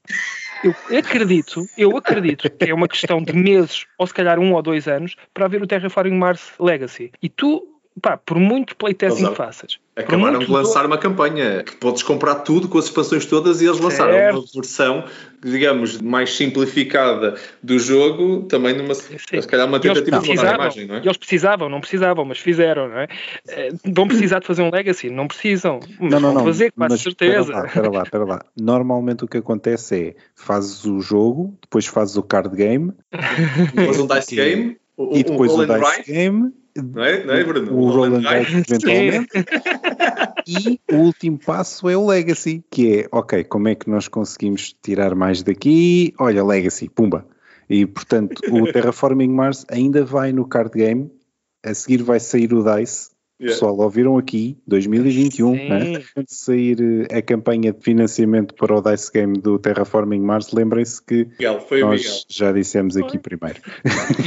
E o sistema Legacy aqui vai ser: primeiro vamos para Marte, nós depois, como fizemos a Terra, ou estamos a fazer a Terra, vamos destruir yeah. Marte por completo, e depois vamos estar para Saturno, porque já existe a expansão de Vênus, portanto não faz muito sentido, se calhar agora estamos a falar de Vênus, vamos para Saturno, Júpiter e etc. E existe aqui um sistema Legacy que eles vão, pronto, tem que ser, porque é mais E enquanto entrar. houver planetas, enquanto houver planetas para rebentar, a gente, a gente mete mais uma expansão. E eles vão pôr muito pensamento nisto, eles vão estar a fazer muitos playtests durante horas e horas, como tu disseste, eu acredito que sim. Pá, mas se eles puserem isto a 60, 70 euros, vais ver. Vai num ápice e se calhar vais tu estar a dizer, eu gastava 100 se não houvesse, mas está escutado. Olha, é assim que funciona. Ai, muito bom. Malta da Stronghold deve estar farta de tomar notas agora neste, neste momento. Ora, tu vens Saturno, Saturno, próxima expansão, como é que vais fazer? Ah, o 100 euros, está, está tudo tomado nota aqui. Olha, não depois... tinha lembrado deste bocado, olha, boa, boa, boa. Epá, obrigado, Bruno, obrigado. É, muito bom, muito bom. Malta, excelente conversa, mas vamos continuar a conversa agora na nossa rubrica. Aqui estamos para mais uma rúbrica Jogos que dão que falar. Um momento do final então dos nossos episódios em que cada um de nós fala sobre um jogo que de alguma forma está ligado ao tópico do episódio 2. Por isso hoje vamos falar sobre três jogos ligados ao tópico, sistemas de save e jogos uh, legacy. Bruno, queres dar hoje então aqui o pontapé de saída? Que jogo trazes do Panache? Então, trago um dos meus jogos preferidos e também dos meus autores preferidos, que é o Maracaibo, que é do Alexander Pfister, que foi editado em 2019, dá de 1 a 4 jogadores e foi publicado pela Games Up. É um jogo, para quem não sabe, é um jogo que está no meu top 10 de sempre, portanto adoro mesmo este jogo, recomendo vivamente. Não quero explicar em detalhe o jogo, porque senão nunca mais sairia daqui, mas é um jogo que retrata a vida no Mar das Caraíbas, em que havia aquela disputa das nações europeias pelos locais, aquelas ilhas e a costa das Caraíbas. Estamos a navegar e que sempre que paramos num porto fazemos uma ação que esteja disponível nesse porto. Temos várias opções em termos de ação que podemos realizar e a ideia é, nós quando avançamos, podemos avançar, penso que até sete passos, posso estar aqui em erro, mas se eu avanço esses sete espaços, poderei estar a deixar muita coisa para trás, porque eu não posso voltar para trás, vou ter que andar sempre às voltas. E se eu quiser muito chegar a um sítio primeiro que os outros, se calhar vou estar a abdicar de várias ações. Quem está atrás, se calhar até esfrega as mãos e diz: é pá, eu agora vou conseguir fazer imensas ações, mas quando são três jogadores, se calhar há um que não vai conseguir fazer aquilo que realmente quer. Há aqui decisões a tomar no que toca aos movimentos do barco. Temos um player board tem vários discos que nós vamos deixando nos locais por onde passamos só para dizer que deixamos lá a nossa influência e para dizer que marcar que fizemos lá uma ação. E à medida que vamos libertando esses discos, vamos fazendo upgrades às ações que podemos realizar. Portanto, há aqui um sistema de upgrade às nossas ações que tem a ver com o player board, que é um barco. Existem cartas e as cartas também são multiuso. As cartas podem servir para mercadoria, podem servir como personagens ou edifícios, dão pontos, melhoram as nossas ações. Há aqui muitas coisas que nós podemos fazer com as cartas e muito interessantes também, e também muito dispendiosas. O dinheiro aqui é muito curto, portanto, um jogo muito desafiante nesse aspecto. Podemos também entrar em guerras, e quando eu digo em guerras, nós não somos nenhuma nação. Andamos ali pelo Mar das Caraíbas, andamos a navegar, a fazer coisas, a fazer mercadorias, mas eventualmente poderemos querer aliar-nos a alguma das nações, ou a Espanha, a Inglaterra ou a França, em alguma das batalhas. E ao fazer isso, ganhamos influência, como aqueles euros, quando tens muita influência numa nação, cujo critério vai estar X pontos no final do jogo, existe também aqui. Existe também o tema da exploração quando eu digo de exploração, a exploração é tentar descobrir as terras ali pelas florestas da costa da América do Sul. Podemos também ir por essa opção. Podemos fazer muitas coisas neste jogo. Podemos também marcar presença em alguns dos edifícios mais importantes que vão dar pontos no final do jogo. Mas por que é que eu estou a escolher este jogo? Este jogo tem um sistema de save porque tem um modo campanha. Não me perguntem se eu joguei o modo campanha, porque não o fiz, mas já falei com pessoas que o fizeram e leio muito sobre este jogo, porque é um dos jogos que mais me intriga e, portanto, vou lendo muito sobre o jogo. E dizem que este jogo pode ser jogado com as mesmas regras que o jogo normal, só que existem tiles que existem especificamente para determinados modos de jogo que eu queira jogar. Se eu quiser jogar um modo campanha, o tabuleiro vai ser um bocadinho diferente do que se eu quiser jogar com quatro ou três jogadores, porque vou colocar alguns tiles em alguns sítios do mapa que vão sobrepor outros, ações vão sendo diferentes, sendo melhores, e depois existem cartas que vão ter uma narrativa, porque aquilo que vamos fazer é tentar completar uma história e existem cartas que não são usadas no modo normal, mas no modo campanha existem. E à medida que vamos jogando, tira a carta X, lês o texto, o flavor text, que diz coisas muito giras sobre algo que se está a passar nas Caribas, vais ter que ir salvar não sei quem, vais ter que resgatar. É aquelas coisas muito à Caribas tirando a parte dos piratas, que também poderá haver aqui algo não muito marcante, mas que poderá haver aqui quase como uma side quest em que piratas poderão existir, mas tudo o resto muito temático nesta parte da campanha, porque as cartas vão pelo menos tentar fazer com que o tema faça sentido. Quando estamos a jogar modo campanha, podemos depois fazer então, ou lá está, interromper o jogo e continuar mais tarde, por isso o sistema de save. Mas como eu disse há pouco, Games Up e outras empresas que estejam a publicar este jogo deixem de ser preguiçosos. Porque não é por terem um plástico que é azul e os outros que são daquelas cores transparentes que normalmente os plásticos são, façam coisas um pouco mais evoluídas, porque o jogo é caro. E se o jogo é caro, façam com que a coisa vale a pena. Os tiles para esta coisa, ali, para o modo solo, acolá. E eu assim não tenho que preocupar, porque se eu nunca jogo modo solo, eu se calhar nem tenho que preocupar com aqueles tiles, ficam sempre ali. Mas metem-me tiles na mão ou perto de outros que eu se calhar quando estou a fazer o punch nem sei do que é que são, e depois quando vou fazer o setup, mas porque é que eu tenho este tile aqui, para que é que serve? Vou ter que ir às regras e percebo-me que aquilo é do modo solo está uma confusão pegada, mas existe um modo save. Existe um modo save, basta é ler bem o livro de regras, perceber para que é que servem os plásticos que existem no jogo, perceber que existem tais que só servem para determinadas coisas, perceber que existem cartas que também só são usadas em determinados modos, mas se o fizermos, dá para interromper o jogo e continuar mais tarde. No entanto, já ouvi que isto pode ser um problema, e eu também vejo que isso possa ser um problema, e que isto é um jogo em que nós vamos mexendo o barco e nós vamos evoluindo alguns tracks, ou pelo menos na parte da guerra ou do militar, nós vamos tirando cubos de determinadas ações para marcar em que, que sítio é que nós já estamos. Eu quero tentar perceber, a menos que tire uma fotografia, não é? Lá como o Miguel disse, onde é que eu tenho o barco quando eu estiver a jogar, se calhar daqui a uma semana, lá está, se eu jogar se calhar no dia seguinte, ainda consigo perceber que eu estava em Maracaíbo, ou estava, sei lá, já não me lembro agora que sítios de São Juan, seja lá o que for, mas se eu pegar no jogo daqui a uma semana ou duas, se eu não tiver uma fotografia, há coisas aqui que eu não consigo replicar bem num save quando aquilo que diz é põe as coisas no saco X e põe outras outras coisas no saco Y.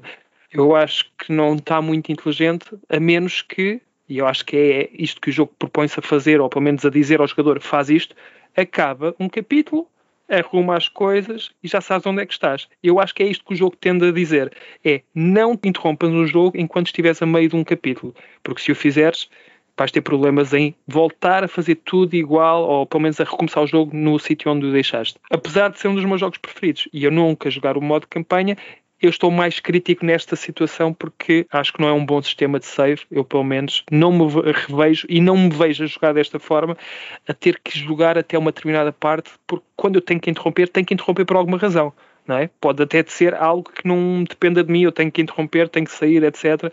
E depois ter que arrumar rapidamente o jogo e eu quero voltar a jogar tal como a coisa estava. Se calhar não é possível, se calhar até é, ou então alguém também já inventou uma forma de o fazer de uma forma mais prática, mais fácil, mas eu acho que isso é trabalho de casa e o trabalho de casa deve ser feito pelo editor e não por quem o joga.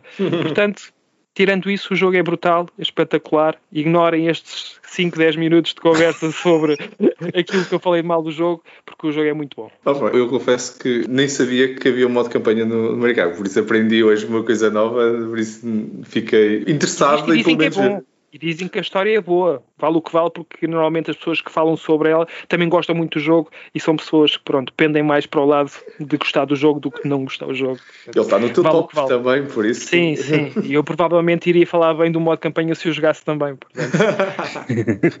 muito bom, muito bom. Maricai, muito obrigado, Bruno. Miguel, que jogo traz tu então para nós hoje? Trago um jogo que por acaso eu já falei dele num dos primeiros episódios do podcast, mas foi por um motivo diferente. Eu trago o Seventh Continent, até já falámos dele um bocadinho neste episódio. Uhum. Eu trouxe no episódio em que falámos de sleeves. Porquê? Porque ele traz um monte de cartas e sleevar aquilo tudo foi um trabalhão.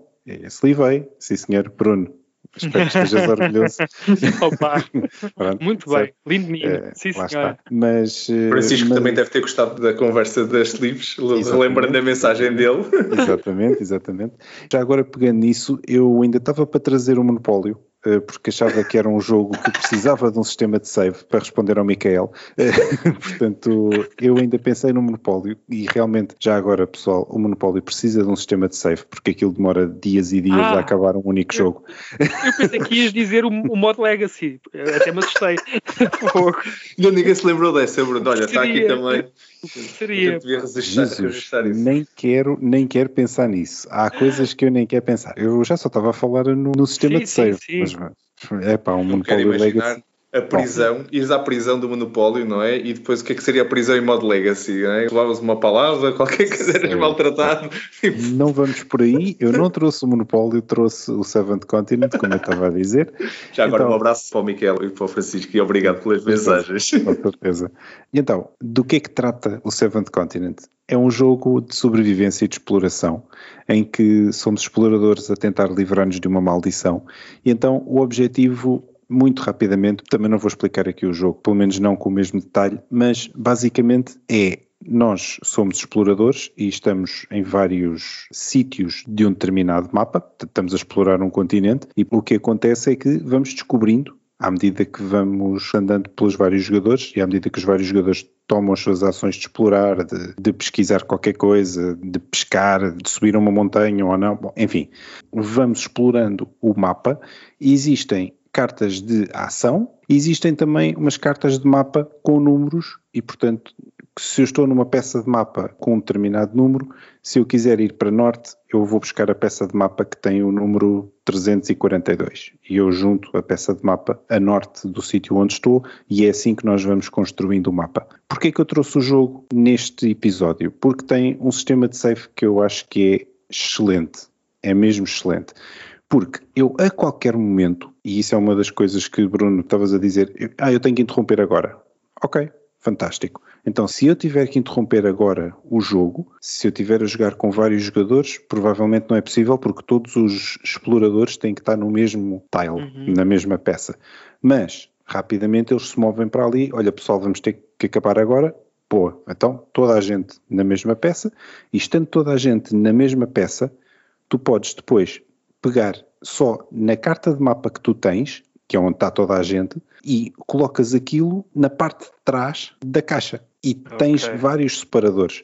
E o próprio manual diz-te como é que has de gravar as coisas e diz que, ok, então, todas as cartas do mapa que tu descobriste nesta sessão, podem ser um monte delas, não interessa, são descartadas para uma área que eles chamam o passado. Então, isto foi o que nós descobrimos no passado está feito. E podemos voltar a descobrir ou não. Isto depois é connosco na próxima sessão. Para além disso, todos os itens que nós tivermos, todas as cartas de personagem, tudo aquilo que nós fomos juntando ao longo desta sessão e de sessões anteriores, nós guardamos nessa parte de trás da caixa e guardamos por personagem. Imagina, eu tenho uma cana de pesca que ainda posso usar mais três vezes. Essa parte do mais três vezes também está muito bem feita porque é um tile, é um bocado de cartão que tem números de dado com 1, 2, 3 de um lado, 1, 2, 3, 4 de um lado, acho eu, e depois o outro tem 5, 6 por aí fora.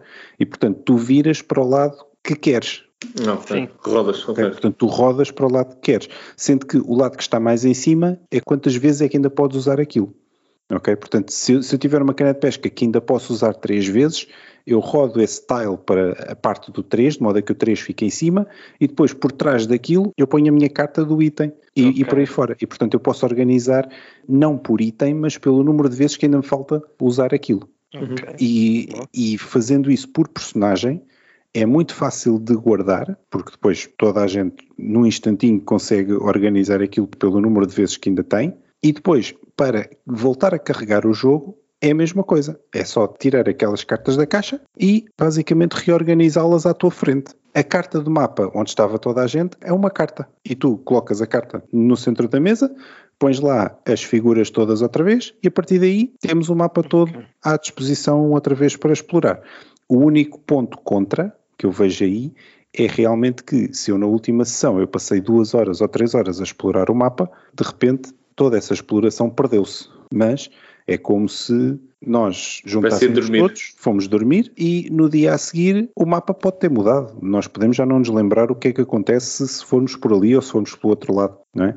E até tem um mecanismo muito porreiro, na minha opinião, é que quando tu voltas a carregar o jogo, então à volta dessa peça de mapa onde tu estás, tu tens umas cartas, uma espécie de nevoeiro, tens várias, dependendo também da área onde estás, etc., em que tu podes tirar uma em que não acontece nada, mas podes encontrar outra em que tens um caranguejo que é comida e que é bom para ti eh, e por aí fora. Portanto, tens ali várias opções também. Acho que o jogo neste aspecto está muito bem feito e já foi uhum. pensado para isso. Porquê? Porque tem essas missões, cada missão são várias horas, já vem pensado para isso. Nota-se que aquele sistema de save já foi feito a pensar nisso. Para além disso, também podemos adicionar e remover pessoas. Ah, eu hoje não posso. Ok, não há problema nenhum. Então, hoje não contamos contigo, em vez de sermos três, somos só dois. E, portanto, as tuas cartas, os teus itens não entram desta vez. E nós vamos explorando mais um bocado, tudo muito bem. Ah, mas eu para a semana já posso. Ok. Aquilo até permite tu começares uma sessão com duas pessoas e depois para a semana vem uma terceira pessoa. Essa terceira pessoa entra, tranquilo, e a única coisa que tens que fazer é adicionar cinco cartas dessa pessoa à pilha geral de energia do jogo e já está. Portanto, também é muito fácil de incorporar novos jogadores na campanha, se quiseres assim. É a minha sugestão, Marco. Não sei se ias dizer alguma coisa. Não, eu só dizer que acho engraçado que, no seguimento da nossa conversa, que os criadores estão a começar a pensar mais nesta questão dos. A equipa não é sempre constante. Eu acho que havia esse preconceito de que as pessoas jogam sempre as mesmas pessoas. E com o crescimento do hobby, isso deixou de ser verdade. E no seguimento da nossa conversa é engraçado ver que criar sistemas de que as pessoas podem sair e podem voltar. E, e, o jogo não precisa ficar na prateleira três meses ou dois meses, ou não lembro quanto tempo é que o Bruno já disse no, som dele, mas quando falei a tentar que o jogo voltasse à mesa sem ir. Pronto, hum. vai à mesa com as pessoas que estão. E já agora é o que acontece com todos os jogos que temos na prateleira, não é? Eles vão ah, à mesa com as pessoas sim. que estão. Sim, senhor, e tivemos então também aqui o Seventh Continent. Miguel, obrigado. Eu trago-vos um jogo que nós falamos até e que o Bruno até partilhou, que já jogou praticamente todas as histórias, que é o Time Stories, um jogo de 2015, da dupla de designers francesa Peggy Chassetnet e Manuel Razov. É publicada pela Space Cowboys. É um jogo altamente premiado, só para, pronto, acho que é um ponto importante para quem possa não conhecer o jogo, mas pronto, ele foi nomeado várias vezes, muito mais nomeado do que premiado, mas, pronto, mas no ano em que saiu foi os Board Game Awards, ele chegou a ganhar, Board Game Quest Awards, chegou a ganhar o Most Innovative Game, o jogo mais inovador e o melhor jogo temático, e depois ainda foi nomeado para jogo do ano e para melhor jogo cooperativo, porque é um jogo cooperativo, e com isto vocês também vão ficar, ficam a conhecer se não conhecer conheceram ainda o jogo, pronto, eh, algumas das mecânicas e algumas das partes pelas quais ele é diferenciador. Nos míticos Golden Geek Awards, não é? Ele foi nomeado para vários. Melhor artwork e apresentação, melhor temático, jogo do ano, que também é, é, é grande, não é? E, e, o jogo mais inovador também. E ainda uh, Choice, o Asdor, no International Game Awards, jogo de General Strategy, não percebi, foi assim um bocado ao lado, na minha opinião, esta nomeação, mas também tem a sua dose de estratégia, mas acho que é mais um jogo dedutivo do que propriamente um jogo de estratégia, mas tudo bem, ele começou a colher, sem dúvida, muitas nomeações. Bem, e não é por acaso, o jogo é, acima de tudo, na minha opinião, o que me convenceu do jogo é que o jogo é extremamente inovador. Não é um jogo, já o disse isto algumas vezes, acho que cheguei a dizer isto neste podcast, mas é uma das coisas, quando eu descrevo este jogo, eu não considero um jogo, e considero mais uma framework. É uma base para criar jogos. Tanto é que as expansões são exatamente isso. Constroem em cima da base, apesar dele agora ter feito um revamp que corrigiu muitos dos problemas que eu acho que existem no jogo. Pronto, e como tudo na vida, a segunda vez é sempre melhor que a primeira, quando o gajo já consegue construir em cima do que aprendeu de ter feito aquilo a primeira vez, não é? Porque ninguém acerta a primeira. Eu acho que eles criaram ali uma framework com uma coisa que eu nunca tinha visto, que é, ok, isto na realidade, o próprio primeiro jogo é o jogo base e a expansão. Isso é que vocês conseguem jogar o Asylum, não é? O, a primeira uhum. quest. Pronto, e depois há claramente ali uma noção, depois vocês aprenderem a jogar o jogo, que ok, se eu trocasse estas cartas todas e metesse aqui uma cartas nova, jogava uma história nova. E ao jogar uma história nova, tenho um jogo novo. Não é um legacy, do ponto de vista de que, segundo a definição que o, que o Miguel tinha, nós não, não destroem cartas, não andam a colar coisas no tabuleiro, muito pelo contrário, a ideia é o tabuleiro ser o mais neutro possível e consegue ser neutro sem ser feio ok, é, é bonito, uh, artisticamente, é, é, abstrato, vamos dizer assim. Mas olha, depois... podes guardar cartas de um cenário para o outro. Certo, verdade, exatamente. E algumas delas ah. ainda conseguem ter alguma ligação, mas, mas a framework em si, a, a forma como Sim. o jogo foi construído, não é para isso também ser muito relevante. Eu quase conseguem, e também é uma coisa bonita que é vocês podem jogar o Asylum e depois jogam qualquer outro, não interessa, vocês não têm uma ordem, tanto é que eles não vêm com números. Há uma ordem, se vocês forem um BGG, vocês vêm com a ordem com que eles saíram e se quiserem jogam na naquela ordem, mas se vocês não encontrarem nenhum, encontraram outro na loja e mandaram vir o outro, jogam aquele. E depois jogam aquilo pela ordem que vocês quiserem. Claro que até há uma lista no BGG que recomenda uma ordem para vocês jogarem. Sim, Epá, mas isso é como tudo, não é? Como tudo. É, vocês também, se calhar, viram Star Wars por uma ordem e eu vi noutra. Se forem, vocês forem muito mas... novos, se calhar viram por uma ordem que eu não podia ver, não é? Mas pronto. Mas Marco, a gênese do Time Stories era mesmo haver uma ordem para que a história final fizesse sentido, em que as pessoas não, não percebessem exatamente o que está a acontecer, mas que no final tudo se vendasse e tudo fizesse sentido. E é uma das críticas que a maior parte das pessoas fazem, é que algo se perdeu pelo caminho porque nada fez sentido e os últimos dois não vieram desvendar ou vieram solucionar o mistério que os primeiros trouxeram. Portanto, é como tu dizes, é como tu disseste, há gente que diz faz este primeiro, faz aquele depois, mas eu acho que tem mais a ver com o facto de as mecânicas se calhar serem mais intuitivas Sim. do primeiro, para depois passares para o segundo, mas não de um ponto de vista temático, porque eu acho que eles aí falharam redondamente na ligação entre cenários. Yeah. Falharam tanto que eu nem sabia que eles estavam a tentar, isso é preciso é dizer muito. É, é grave. Mas pronto, o jogo é exatamente este tipo de história, não é? De um jogo de história, isso já agora é das coisas que eu mais gosto no jogo, é que a história está muito bem feita, algumas histórias estão melhores que outras, mas de modo geral apoia-se muito na história. E em que vocês são esta agência de controle ou de prevenção de, de, de paradoxos e, e, do final do universo por causa dos erros que podiam acontecer, então vocês estão dentro de um loop temporal em que vocês têm aquele tempo e vão andando a fazer decisões, olha, vou explorar isto, vou explorar aquilo e tudo, vão revelando partes do jogo, isso eu, literalmente revelando, vocês vão virando cartas, vão lendo cartas, não podem dizer às outras pessoas, é um co-op, não há alfa efetivo, porque se vocês jogarem aquilo bem e não forem inovadores, não é? Vocês não vão mostrar a carta a ninguém, e de vez em quando até a coisa é engraçada, porque há, há cartas que têm coisas, têm desenhos, não é? E vocês têm que passar alguma da informação, mas não podem mostrar o desenho. Então vocês vão estar, a, se calhar, a fazer um sketch do desenho, porque se vocês mostrarem o desenho estão a fazer batota. Então vão pegar numa folha de papel e estar a tentar explicar às pessoas o que é que vocês viram naquela sala que só vocês exploraram, porque os outros não foram convosco, então eles não viram. E se eles quiserem ver por eles, eles podem ver, porque quando fazerem o loop outra vez, vão eles explorar aquela sala e vão eles lá ver o que é que estava lá dentro, revelar a carta, se conseguirem ou, ou se fizer sentido.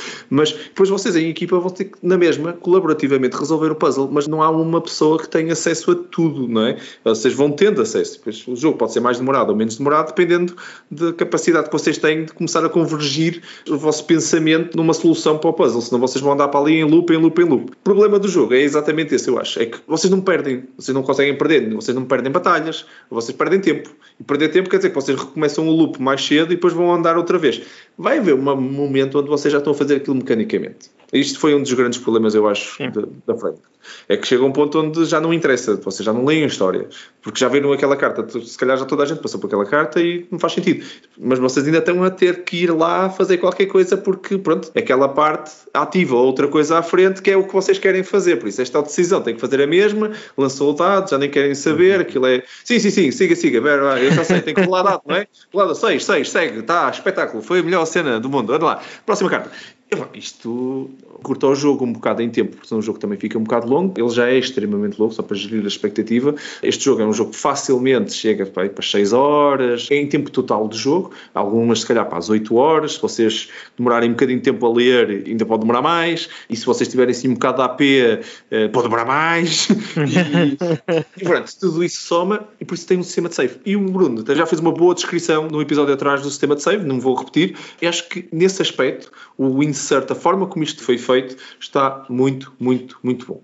Problema, na minha opinião, é um deduction game. É um deduction game que, se vocês passarem muito tempo sem jogar o jogo, Bruno estava a dar um bom exemplo que ele, quando jogou, jogou de um dia e acabava no dia seguinte, que é para também não correr o risco da malta mudar. É um deduction game, vocês não podem mudar os jogadores. Não faz sentido nenhum. Vocês, o objetivo é vocês terem o contexto e o contexto está na vossa cabeça, pode estar nas vossas notas, mas vocês viram as cartas e viram e leram partes das cartas ou viram imagens que só vocês é que souberam e está lá parte da solução e vocês todos, os quatro, 4, que estiverem a jogar a 4, vão ter que chegar à solução. Se vocês tirarem uma pessoa, pá, é vocês tirarem parte do jogo todo o que aconteceu nas 8 horas que vocês já estão a jogar.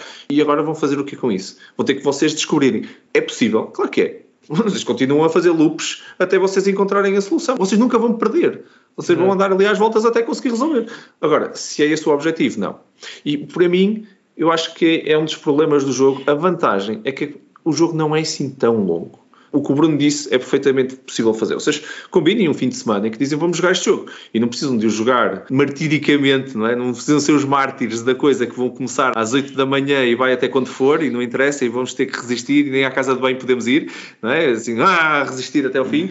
Não, porque se calhar fazem uma interrupçãozinha, fazem o save do jogo, voltam no dia seguinte e continuam. Mas pá, não voltem o jogo daqui a um mês porque não vai fazer sentido. Eu acho que é um dos problemas também do jogo, apesar de ter um sistema de save. O sistema de save é essencial no jogo. Eu não imagino ninguém a jogar aquele jogo de uma vez, porque vocês vão sentir que o jogo não, não foi bom, porque vocês estão demasiado cansados, mas por outro lado, não é que é um sistema de save feito para ah, um dia voltamos. Há lá Gloomhaven, por exemplo, ou outros jogos, em que ah, a gente joga daqui a um mês e continua o jogo. Não é esse tipo de sistema de save. Não. Só mais um ponto. Eu acho que é também um jogo muito bom para quem gosta de deduction games. Eu adoro deduction games. Nós aqui em casa até gostamos bastante de deduction games. Por isso, é um jogo giro para isso. Mas vocês têm que gostar de um jogo cooperativo de deduction games. Se não gostarem disso, não gostarem de ler a história, não gostarem de ler cartas, bem, este jogo vai ser um martírio de 8 horas que vocês não vão sair dali, porque vocês têm mesmo que ler. Se vocês não lerem, se vocês não viverem isso e só rolarem... Ah, ele a falar do Daniel. Ele quando começa a falar do Daniel Alexandre, mas não diz o nome dele, pá. É, é se vocês conseguiram ver o Daniel nisto, é, sim, por acaso lembrei-me dele, é verdade. Mas eu... não, não era só ah, do Daniel. Só do Daniel. fui eu que falei do jogo. É fui eu que num evento pus o jogo à mesa e acho que ele não acabou o jogo. Portanto, tal como o João Quintela Martins, eles olharam um para o outro e disseram, passado 15 minutos, não, isto não é para nós. Eles não chegaram às 8 horas, eles chegaram aos 15 minutos e perceberam que ia durar 8 horas e que aquilo não era para eles. Mas também antes assim, não é? Sim, sim. É 15 claro. minutos não é mau, é 15 minutos não é mau. 15 minutos, ok, isto não é para mim, vou ali jogar outra coisa. Acho que tinha sido muito pior se eu estivesse sentado ali uma ou duas horas e depois é que, epá, não, isto afinal não. não é porque assim não é para ninguém. Mas também o que é que eles sabem? Não sabem nada. Portanto, Marco, é, nós é que sabemos. Time Stories é muito fixe. Muito bom, muito bom. Um abraço para o João Quintela Martins e para o Daniel. Mas é verdade, é um jogo que se vocês. deixo-vos já este aviso: se vocês não gostam de ler cartas, não gostam de história nos jogos e preferem uma coisa mais da ação e mecânica, então este jogo não interessa se vocês vão gravá-lo, vocês depois de gravá-lo já não voltam a pegar nele, por isso podem arrumá-lo diretamente na caixa e não vale a pena fazer o save. Mas é Time Stories e as várias expansões e tudo que tem que vos trago hoje. É todo o tempo que tínhamos. Vocês estiveram a ouvir ao DICE Podcast, uma iniciativa da Associação DICE Cultural, que vos traz tudo sobre os jogos tabuleiros. O meu nome é Marco Silva e, em nome de toda a equipa, muito obrigado por estarem desse lado a ouvir-nos. E vocês o que é que acham então de jogos Legacy? Costumam jogar? Costumam gravar os vossos jogos? Já têm alguma experiência nisso? Costumam interromper uh, os jogos ou simplesmente deixam-nos em cima da mesa e vão-nos embora lá no dia seguinte e, e rezam para que um gato não passe por cima e para brincar com as peças? Vamos fazer aqui então a nossa experiência que tínhamos falado aqui durante o episódio. Usem a hashtag DICE Podcast nas redes sociais, no Twitter, no Facebook, no Instagram. Sigam essas hashtags e assim conseguimos uh, falar uns com os outros por essas hashtags. Nós os três, como já disse, já seguimos essas hashtags. Também vamos usá-las para falar convosco, por isso se vocês estiverem a seguir também é uma maneira de vocês continuarem ligados e vamos vendo o que é que vocês pensam, não é, sobre estes tópicos e sobre estas perguntas que nós vamos fazer durante o episódio. Não se esqueçam de fazer as publicações em modo público, se nunca usaram estas hashtags. Se for no Twitter é facílimo, porque é tudo público, mas se for no Facebook ou assim, o vosso post tem que estar público para nós conseguirmos ver e interagir convosco de volta, nós e todo o resto da malta que vai estar a seguir agora estas hashtags, vai ser o melhor hashtag de sempre. Por isso, malta, vai ser épico. Juntem-se, juntem-se a nós, vamos fazer isto uma coisa épica. Claro, podem também nos fazer chegar os vossos comentários e o vosso feedback por e-mail para podcast.dicecultural.org, como sempre. Se gostaram deste episódio, não se esqueçam de subscrever para não perderem nenhum episódio. E se gostaram mesmo muito do episódio, usem a hashtag e digam-nos isso e partilhem isso com os vossos amigos e taguem toda a gente que a ser altamente, vai ser uma festa. Bruno e Miguel, mais uma vez, muito obrigado a ambos por mais uma conversa extremamente agradável. Foi um, um episódio épico. Hashtag Dice Podcast. obrigado, uh, Marco. É uma honra, é uma honra gravar convosco, meu. Obrigado. A relembrar só que a DICE Cultural continua a lançar mais conteúdo sempre escrito e em vídeo que podem seguir a partir do nosso website, dicecultural.org. Tem os links para tudo, para o Facebook, para o Twitter, para o YouTube, para o Instagram. Sigam-nos e também têm lá os artigos que nós fazemos com o nosso parceiro meusjogos.pt, o nosso parceiro para os conteúdos escritos da DICE Press. Todas as sextas no Discord da DICE Cultural à jogatana para terminar a semana em beleza. Por isso, juntem-se a nós, têm o um link para o Discord Discord aqui na descrição do podcast. Nós cá estaremos no próximo episódio para falar sobre jogos, sobre comércio e económicos. Por isso vai ser também um tema uh, novo, uh, um tema divertido, que acho que vocês vão querer ver e vão, vamos ter também algumas surpresas, por isso fiquem para assistir. Não percam então o próximo episódio. A todos aí em casa, muito obrigado pela vossa companhia, pelo vosso apoio, boas jogatanas e até o próximo episódio, malta. Um grande abraço. Até à próxima, pessoal. Tchau, pessoal.